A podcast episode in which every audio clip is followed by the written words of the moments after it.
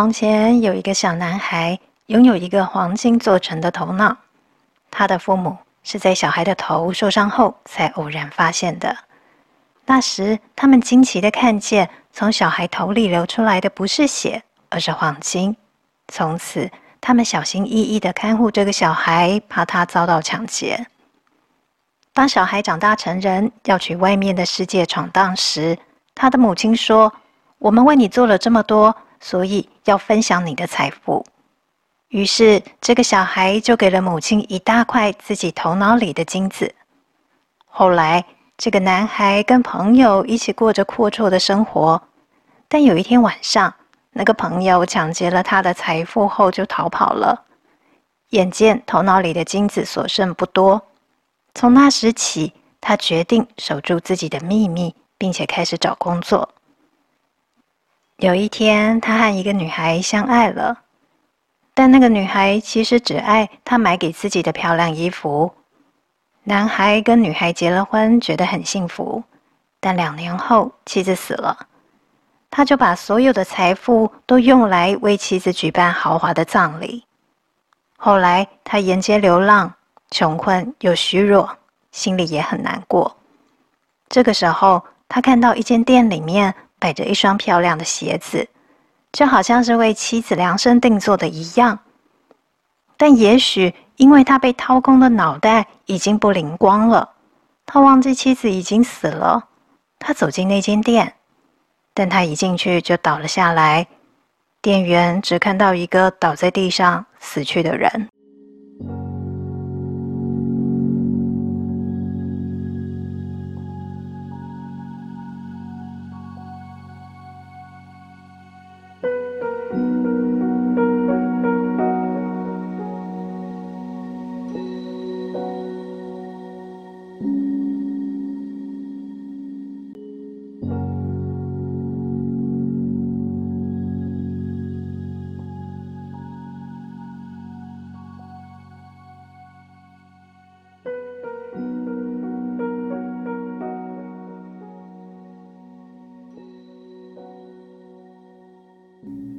大家好，欢迎收听《一人刚刚好之适量阅读》。不一定是厚重的经典，也不一定是写满步骤的工具书。每天只要不多也不少的文字，就能丰富我们的生活。我是依依。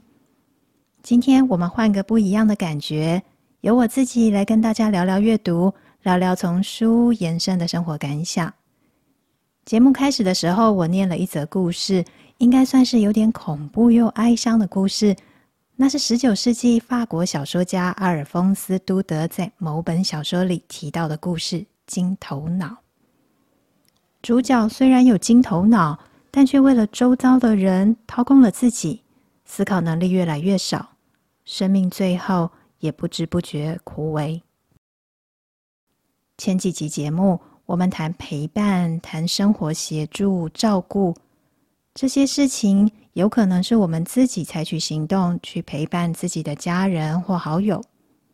也有可能是有余力、有余裕，扩大范围去陪伴更多人，或是让照顾成为职业，以专业换得该有的人力价值。但其实我也一直在想一个问题，就是我们可以很理性的谈如何照顾人、陪伴人，但面对我们自己的亲人。照顾这件事情常常充满挣扎，这也是为什么我们如果有能力，宁愿由专业职人来执行这份原本被认为应该是家人自己处理的事情。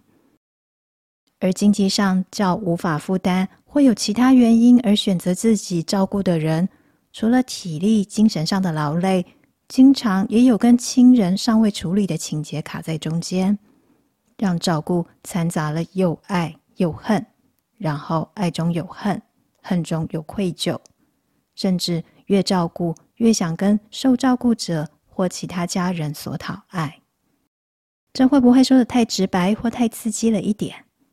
讲了半天，我今天是想要借着《幸福童年的秘密》这本书来整理一下照顾亲人时常常过不去的高墙何在。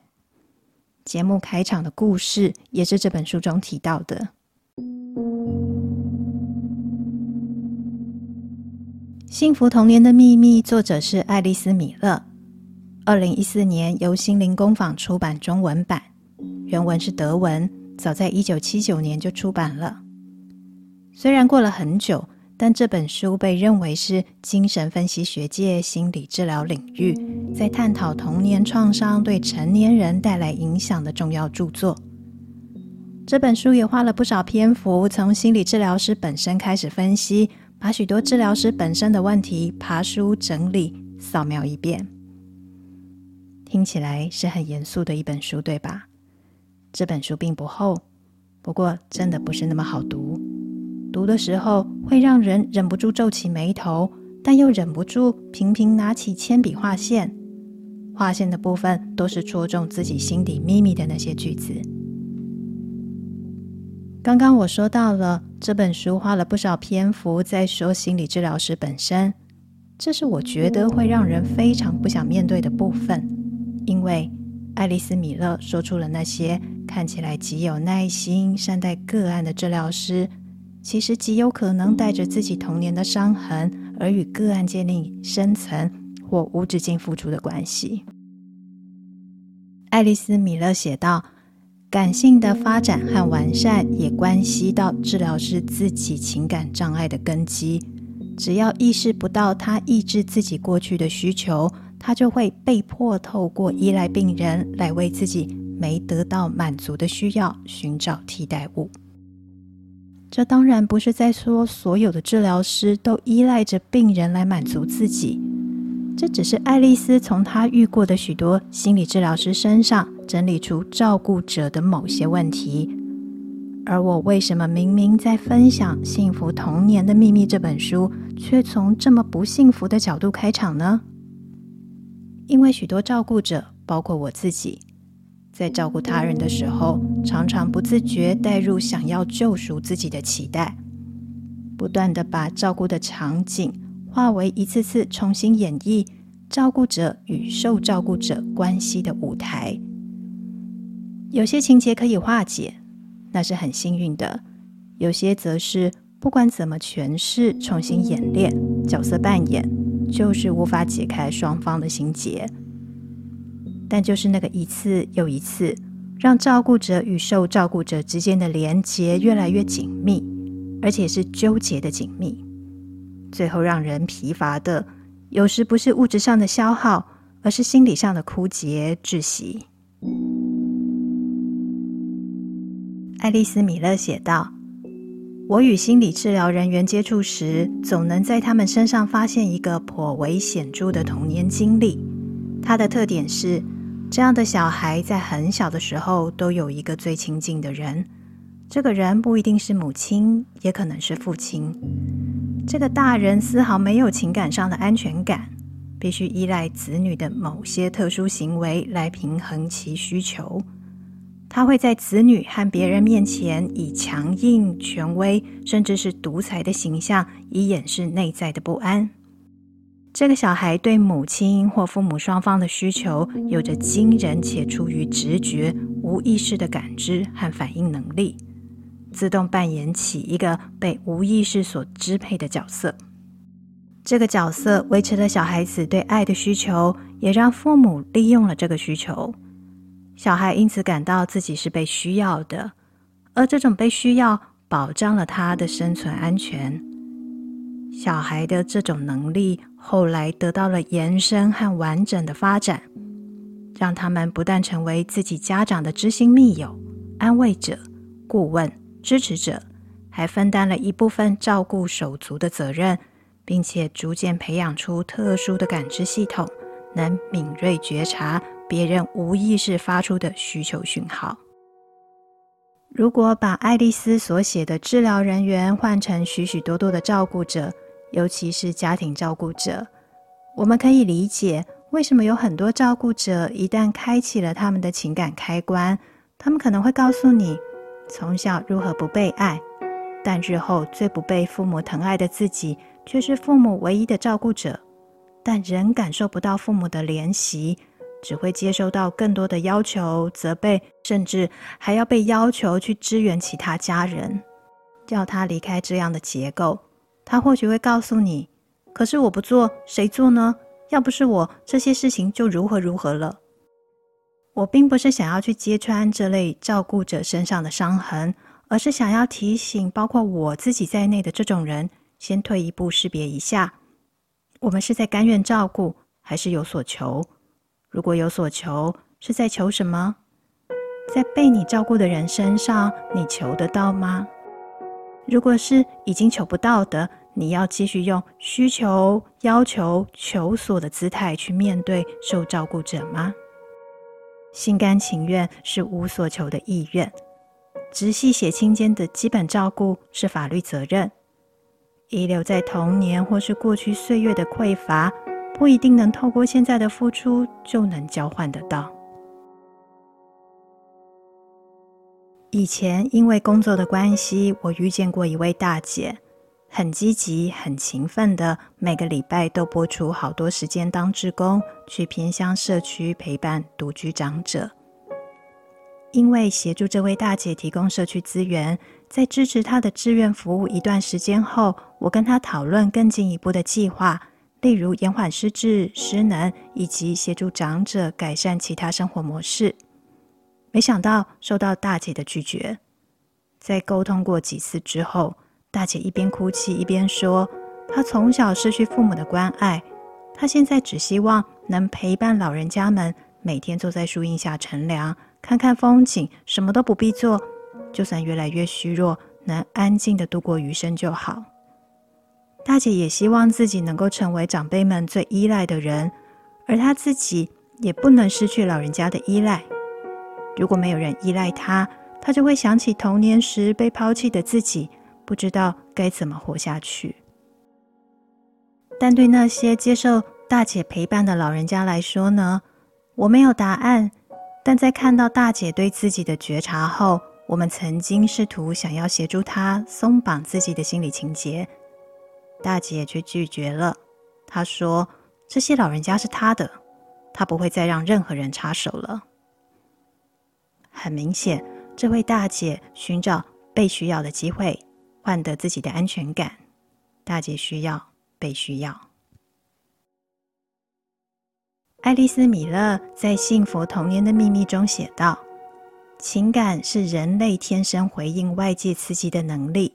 我们对于失去、被侵犯和危险的反应是愤怒、恐惧或悲伤；对于关爱、喜欢、温情和兴奋的反应是爱和愉快。”爱丽丝·米勒也说，根据美国曾有一份罪犯收容所的报告，他们曾让一组危险的罪犯在自己的牢房内照顾小动物，结果他们当中只有百分之二十的人再次犯罪，而那些没有给予这种情感学习的罪犯中，再犯率达到百分之八十。爱丽丝·米勒认为，这些统计数字表示，这些从小与自己情感分离，并且因此毁了自己和别人生活的人，实际上可以发展出对其他生物的情感。这个经验使他们有可能不再否认自己需要爱，能够感觉到这种需要，并且从照顾其他生命中感觉到被爱，使他们重新获得部分的自我尊重，发展出对现实更敏感的感觉，也可以做出更多符合人性的决定。我前面提到的这位大姐，因为童年在情感上被忽略，感到匮乏，也在成长过程中因为繁重的工作而感到辛苦，感觉自卑、愤怒。在她当志工服务独居长者之后，获得很大的能量，也感觉到自己的存在感。关于这一点，我们很为她高兴。但大姐年少时的情感匮乏太多。让她拼命想把从服务得到的成就感填补自己，而宁愿排除其他的现实条件。这一部分，我们不是专业的治疗人员，在受她照顾的长辈们并没有损失的情况下，我们无法介入，只能祝福。爱丽丝·米勒认为，有些人比较幸运，能建立一个美好和谐的关系。他们或许能借着这个和谐关系的帮助，疗愈自己的伤痛，或是依靠它得到必要的力量，在主动哀悼童年经验的过程中，有意识的、有觉知的面对自己曾经失去的一切。有一些人可能没有那么幸运拥有和谐美好的关系，但他们也许能在创造性的活动中找到愉悦的情感泉源和表达方式，能够自我表达，不管是透过歌曲、音乐、写作、绘画或雕塑，都是令人愉快的。面对自己被压抑的创伤，是发现和熟悉自己其实也有强烈情感的途径之一。透过不同方式来自我觉察，好处在于它们具有建设性，也能滋养心灵，可以抚平过去的痛苦。爱丽丝·米勒也说，有时候过往的伤痛会在一个特定的现实情境中被淡化，并且失去重要性，因为那个现实情境提供了自由表达的机会。更重要的是，人可以与自己和他人当下的情绪。保持密切接触的机会，这大概也是为什么现在很多提供中高龄族群的社会资源，有不少艺术类型的活动课程，透过绘画、手作或是阅读图画书，顺着心流与自己的真实情感连结，也舒展了积压心底的伤痛。关于这一部分，我们可以想到很多案例。例如，引导长辈们自己创作生命故事绘本，跟自己不快乐的岁月和解，或是穿上青春洋溢的舞衣，展现自己心中长久被拘束的热情能量。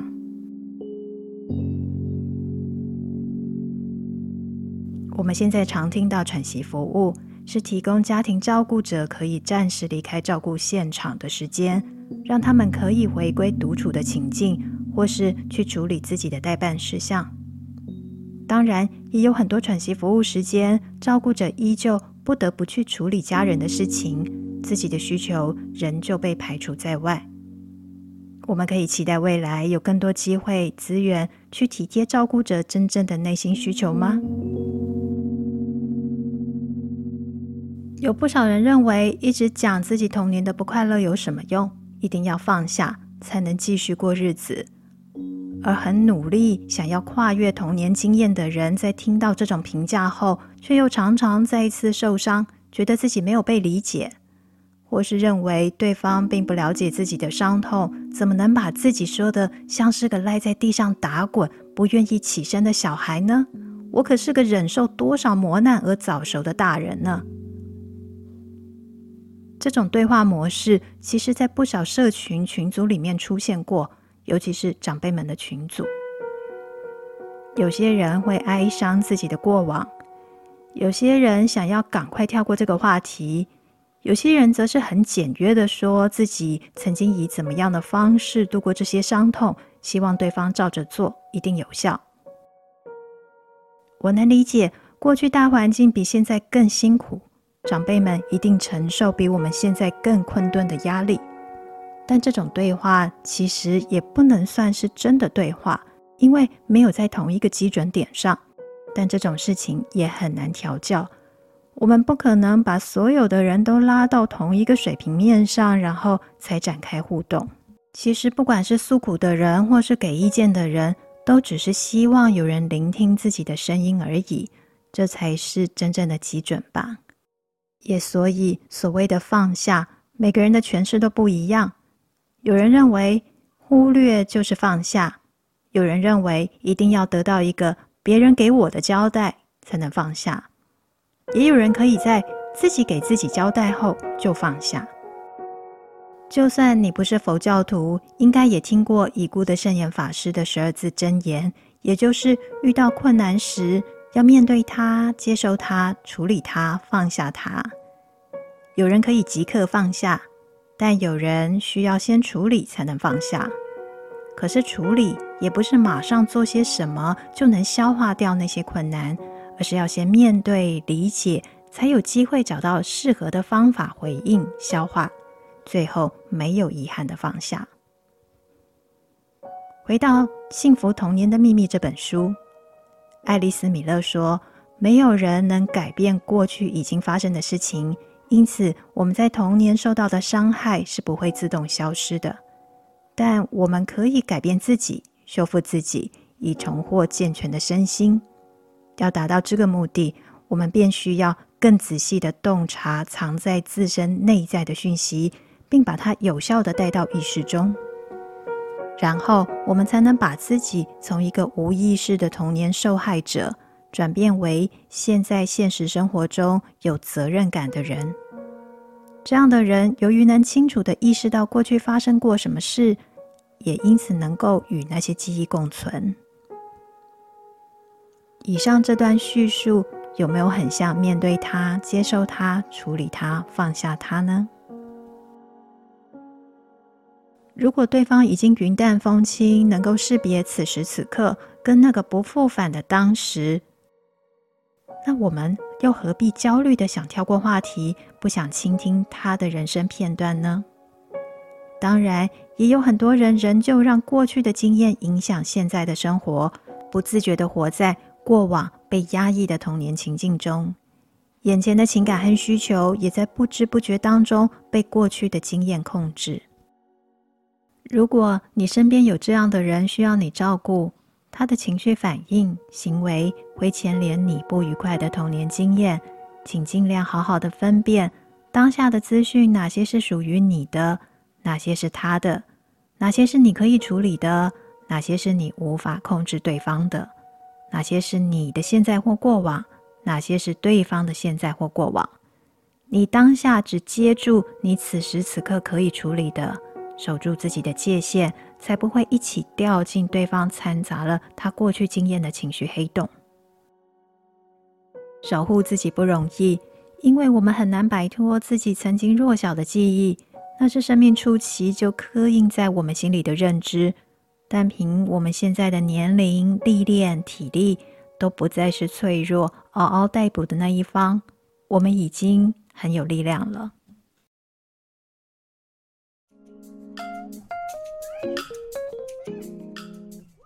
童年经验影响一个人非常大。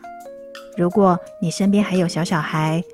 不必给他们过多的保护或过多的介入，又或者可以忽略，认为小孩才能因此提早独立。爱丽丝·米勒认为，小孩从出生起，他们最真实的自我就有一个最基本的需求，任何时候都需要被重视和尊重。需要被重视与尊重的真实自我，指的是人一出生就具有表达各种情感和感受的能力。如果小孩在受到尊重和容忍的气氛中长大，当他面临分离时，就能够舍弃与母亲共生的情感，迈向独立自主。还记得节目开场时我们说的故事《金头脑》吗？故事里面的男孩出生的时候，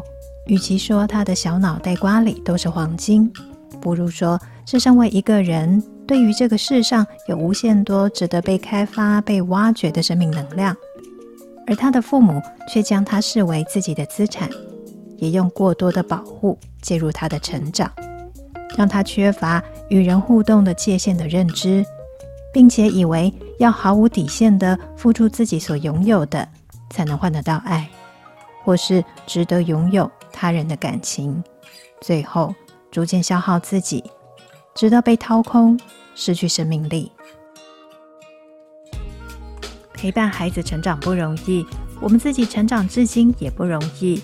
要迈向更熟练的自己，同样困难。不管你现在陪伴谁、照顾谁，都请记得守护当下的自己，接住当下的自己，才能区隔过去的情绪拉扯。静静的让属于过去的情绪，如浮云或一阵雨，过去就好。